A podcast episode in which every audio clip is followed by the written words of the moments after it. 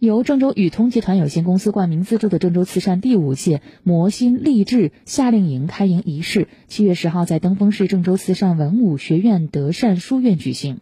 四十名来自郑州地区的家庭生活困难的留守儿童和品学兼优的孩子，将通过为期七天的全封闭式活动，参加感恩孝道、武术、禅修、游学等中国传统文化的体验课程，磨练意志，增强体魄，并树立向上向善的人生观。